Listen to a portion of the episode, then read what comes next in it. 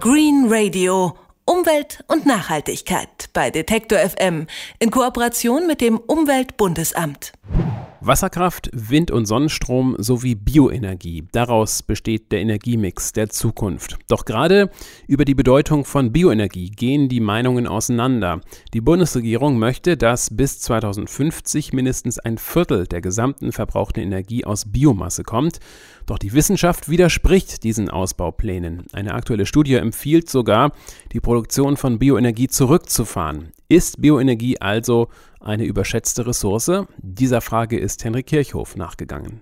Bioenergie entsteht aus nachwachsenden Rohstoffen. Aus Pflanzen wird Gas, das wird verbrannt, um Wärme und Strom zu erzeugen.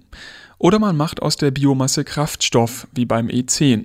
Alle Verwertungsformen zusammengenommen übertraf Biomasse 2011 die Atomkraft, vergleicht man den Anteil am gesamten Energieverbrauch in Deutschland.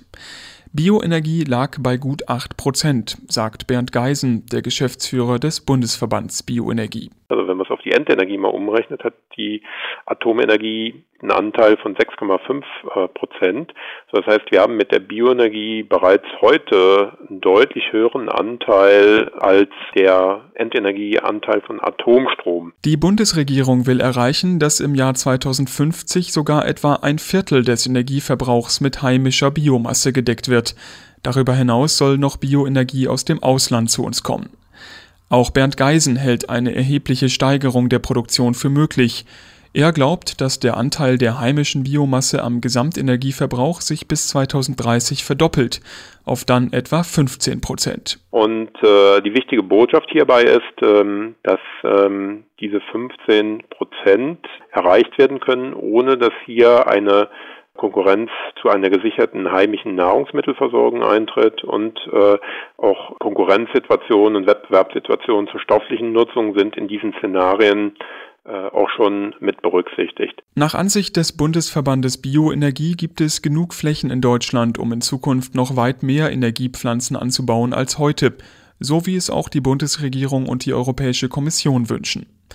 Eine Arbeitsgruppe der Nationalen Akademie der Wissenschaften Leopoldina kommt allerdings zu einem anderen Ergebnis. Die Wissenschaftler haben verschiedene Studien der vergangenen Jahre ausgewertet.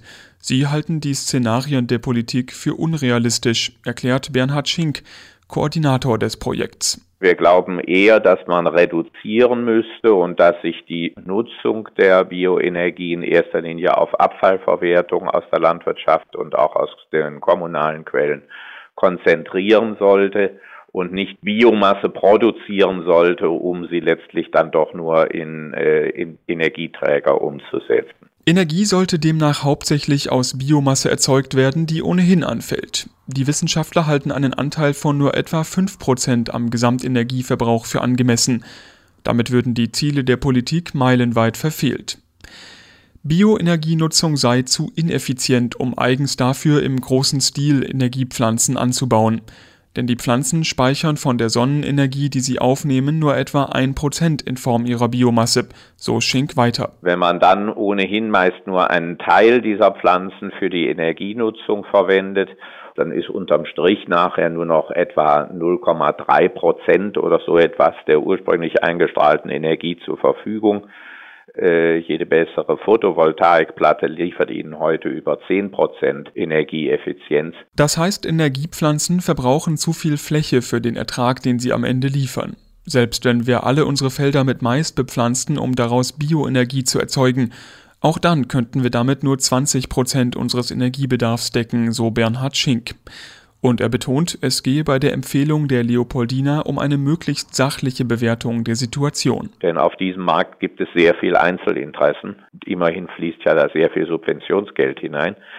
Und äh, vor dem Hintergrund muss man sehr genau aufpassen, dass man wirklich sachlich bei der wissenschaftlichen Basis bleibt und sich nicht zu sehr von Interessen leiten lässt.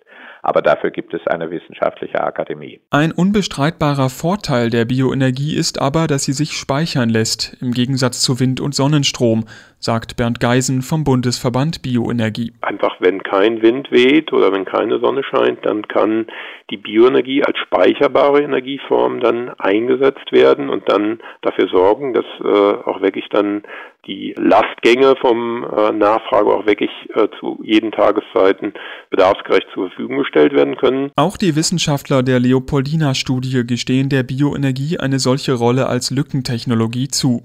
Nur eben in sehr viel kleinerer Größenordnung als von der Bundesregierung bislang angenommen.